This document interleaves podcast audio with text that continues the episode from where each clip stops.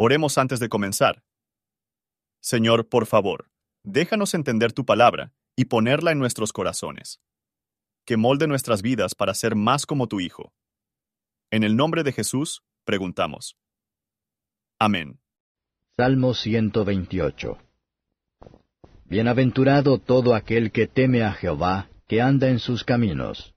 Cuando comieres el trabajo de tus manos, bienaventurado tú, y tendrás bien. Tu mujer será como parra que lleva fruto a los lados de tu casa, tus hijos como plantas de olivas alrededor de tu mesa. He aquí que así será bendito el hombre que teme a Jehová. Bendígate Jehová desde Sión, y veas el bien de Jerusalén todos los días de tu vida, y veas los hijos de tus hijos, y la paz sobre Israel. Comentario de Matthew Henry Salmos Capítulo 128. Solo aquellos que son verdaderamente santo son verdaderamente felices. En vano es lo que pretendemos ser de los que temen a Dios si no hacemos conciencia de mantener puestos los ojos a sus caminos. Bienaventurado todo aquel que teme a Jehová, si él sea alto o bajo, rico o pobre en el mundo. Si tú le temen y andan en sus caminos, todo estará bien contigo mientras vives, mejor cuando tú mueras, lo mejor de todo en la eternidad por la bendición de Dios, el santo se conseguir un medio de vida honesto. Aquí hay una doble promesa. Tendrán algo que ver. Por una vida ociosa es una vida incómoda, miserable y tendrán salud y fuerza, y el poder de la mente para hacerlo.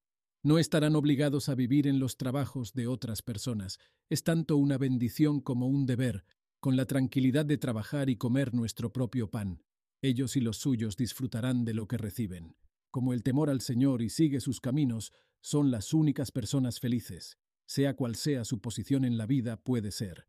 Tendrán abundante consuelo en sus relaciones familiares, y ellos tendrán todas las cosas buenas que Dios ha prometido, y que ellos oren por. Un buen hombre puede tener poco consuelo en ver hijos de sus hijos, a menos que vea la paz sobre Israel. Todo verdadero creyente se regocija en la prosperidad de la Iglesia, de aquí en adelante vamos a ver cosas mayores, con la paz eterna y el resto que queda para el Israel de Dios. Por favor, considere cómo se aplica este capítulo a usted. Gracias por su atención. Y si te gusta esto, suscríbete y considera darle me gusta a mi página de Facebook y únete a mi grupo Jesús Responde las Oración. Que Dios bendiga tu día.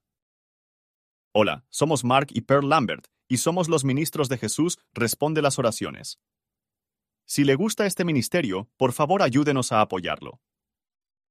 El enlace para donar se encuentra en la descripción a continuación. Gracias y Dios te bendiga.